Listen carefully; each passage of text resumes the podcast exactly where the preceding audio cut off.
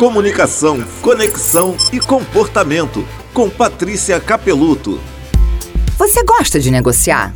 Porque se você não gosta, eu tenho uma boa e uma má notícia para te dar. A má notícia é que você vai precisar negociar, mesmo que não queira. A gente negocia desde a hora que acorda. Em casa, no trabalho, na rua, com filhos, com o marido, com o chefe, com a equipe. Aqueles pequenos acordos num dia, questões mais irritantes no outro situações simples ou aquelas que impactam a nossa vida. A alternativa a não negociar é aceitar tudo que o outro quer, do jeito que ele quer, e não lutar pelo que é importante ou mais confortável para você.